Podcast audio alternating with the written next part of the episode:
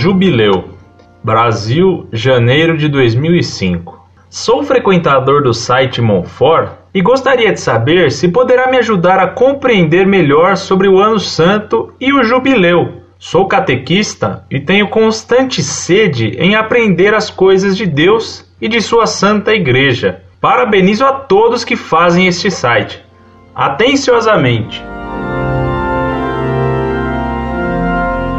Prezado Salve Maria. Agradeço-lhe o estímulo de suas palavras em favor do nosso site. O jubileu é um acontecimento católico que tem várias raízes ainda no Velho Testamento. Entre os judeus, após cada 49 anos, sete vezes sete, portanto, no quinquagésimo ano, se comemorava um ano de jubileu, ano no qual se concediam certos favores. No jubileu judaico, a terra não podia ser cultivada, deixando-se a descansar, e todas as propriedades que haviam sido hipotecadas ou perdidas pelas famílias voltavam a ser de novo propriedade da família original. Isto significa que a propriedade familiar era alienável apenas por 50 anos. A Igreja tomou este costume judaico e o aplicou à esfera espiritual. A cada 50 ou a cada 25 anos se festeja um jubileu de graças. O Papa concede então, aos que praticarem certos atos penitenciais, confissão, peregrinações a Roma ou a certas igrejas, indulgências extraordinárias. Por ela ficam perdoadas todas as penas temporais